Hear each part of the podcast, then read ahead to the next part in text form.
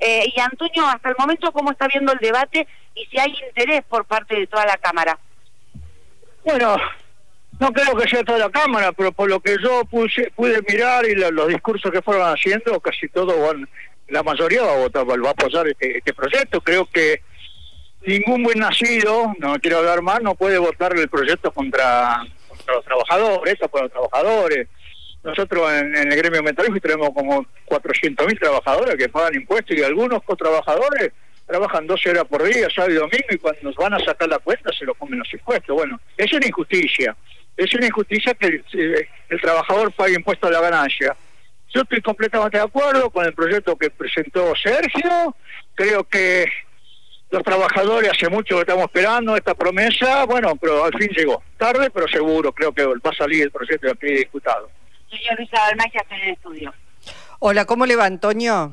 ¿Cómo te va, Luisa? ¿Cómo estás tanto tiempo? Bien, muy bien. Bueno, eh, lo escuchaba con mucha atención y veía que en algunos de los diputados en, en, la Cámara, como por ejemplo el titular del bloque de la coalición cívica, el diputado Juan Manuel López, lo trató de fullero, de estafador a Sergio Massa por el envío de este proyecto, dijo, y todos aquellos que lo acompañen serán estafadores. Digo, ¿se puede, ¿se puede argumentar de esa manera con descalificativos pero sin explicar por qué? Porque como usted dice, este es un beneficio para muchos trabajadores y trabajadoras que estaban esperando una promesa incumplida inclusive del macrismo, del propio eh, Mauricio Macri antes de asumir.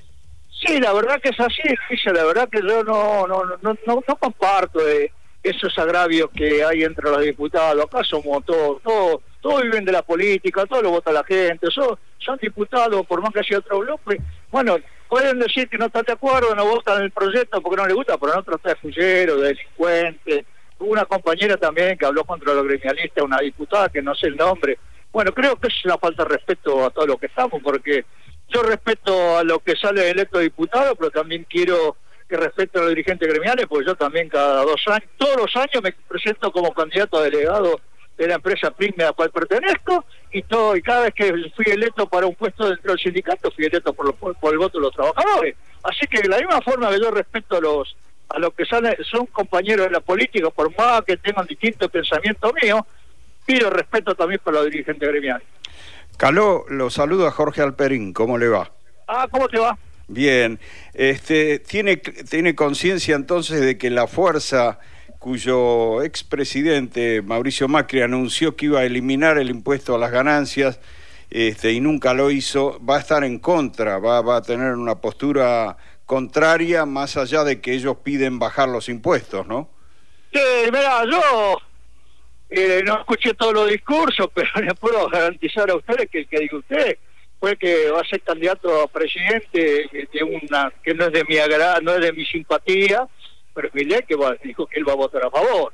Así que la política es eso, no puedo entender cómo los diputados que son de que cambiemos hablan de, los derechos, de, dar más derechos, y después cuando viene un derecho para los trabajadores votan en contra. No lo entiendo, la verdad que no lo entiendo y me cuesta entenderlo y yo te puedo decir a vos, también que tengo muchos años de experiencia dentro del gremialismo y eh, dentro del gremialismo, dentro de la Cámara de Diputados hubo de todo, pero esto es un beneficio para los trabajadores que, como vos decís, el mismo candidato que ellos tuvieron a presidente se comprometió ante el, pueblo que iba a bajar el impuesto a la ganancia y no lo bajó nunca. Bueno, eh, la, la verdad que no lo entiendo, pero la política es así y yo vengo de la escuela del compañero Lorenzo Miguel y un día me dijo, pibe, vení, en política dos más dos no son cuatro, y tenía razón. Eh, una más, Antonio, porque días pasados escuchábamos el testimonio de Daniel Rosato, un empresario mediano, que planteaba que... Lo conozco, lo conozco, lo conozco. Bueno, por eso planteaba que casi la mitad de los trabajadores que están en, en su empresa habían votado por mi ley. Eh, digo, ¿Qué es lo que pasa? ¿Están hablando con los trabajadores? ¿Les están explicando qué es lo que está pasando? Lo que pasa, yo, todo el mundo, eh, cuando salió esta votación, bueno, todo el mundo empezamos a hablar con los trabajadores. Lo que pasa que no, no, no, a veces hay muchos chicos jóvenes que no, no, no, no vivieron la época que vivimos nosotros, de, Martínez de O, cuando estaba la silla se rompía, la trono se rompía la época de, de, Menem, que después cuando la mayor industria que vino aquí en Argentina fue todo por dos pesos, los pibes no lo conocieron, ese. bueno, hay que explicárselo para que aprendan. ¿Me entendés? Bueno, pero no todo lo entiende, porque a veces eh, cuesta mucho hacer entender a los jóvenes lo que ha pasado. Te dice, bueno, pero vos estás grande para contar esto. Bueno, yo a veces digo, ojalá que se quemen, ¿viste? Que se quememos con leche cuando la vaca llora. Bueno, yo, te lloro, yo lloro cuando veo la vaca. Así que hay una asignatura pendiente para las dirigencias sindicales de bajar al, al obrero de base, al trabajador, este, la explicación de lo que pasó, de lo que, de, lo que es nuestra historia reciente. Digo, esto impone, ¿no? La necesidad de, de hacer un trabajo de comunicación que, que, que, explique a esas generaciones que no lo vivieron este, las consecuencias de ciertas políticas liberales, ¿no? Bueno, yo lo hago, lo hice en mi gremio, yo apenas al, otro día que nombraron a Sergio Massa como candidato a presidente, tuve un congreso delegado y bueno, ya ahí empezamos en política porque todo el mundo preguntaba por qué, bueno, tuve que explicar lo que vos me estás diciendo, la época que vivimos, lo que lo que pasamos, eh, después le digo cuando no se equivoquen a votar, porque después cuando tengan el problema como tuvimos hace cuatro años atrás, no le pagaban el aguinaldo, no le pagaban las vacaciones, lo suspendían por falta de trabajo. A mí me tocó vivir la época de, Macri, y en esa época que en Argentina, eh, de un día para el otro dejaron de, producir las NOVUS.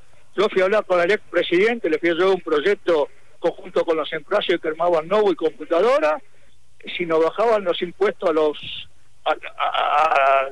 a, los componentes, acá vendíamos las, las y las computadoras igual que Chile. Y me dijo el, señor presidente, yo era secretario general de la BON, Antonio, decisión tomada, aquí esto no se fabrica más. Claro. Y yo esa noche, ese mismo día, el otro día, 7.000 trabajadores metalúrgicos se quedaron sin trabajo. Yo tengo esa experiencia y la puedo comunicar. Claro, es muy importante, Antonio, que se comunique porque también durante el gobierno de Mauricio Macri se dejó de producir eh, productos eh, de blanco, como se suele decir, heladeras, lavarropas en la Argentina. Eh, sí, sí, sí. Mi, gremio lo, lo, padeció. Yo te puedo explicar que en la época de Mauricio Macri, la UON en cuatro años perdió 80 mil puestos de trabajo y cuando vino Alberto, a pesar de la pandemia y todo, estamos en la, misma, la misma cantidad de afiliados que teníamos hace cuatro, años atrás. Claro. Cuando tuvo Macri. La verdad que eso yo lo reconozco, lo transmito, lo transmito y lo digo porque tengo autoridad moral y decirlo porque tengo la época vivida, viví todas las épocas, viví la época Martinero, como tú vas a repetir, la época de los militares, así que eso no te, da mucha experiencia en la vida, bueno, uno tiene que transmitir, después está la juventud y lo que le quiero escuchar, que lo escuche, pero yo tengo la obligación de transmitir lo que ha pasado y lo que puede pasar. Antonio, gracias eh, por este tiempo. No, gracias a vos y la oportunidad que me das.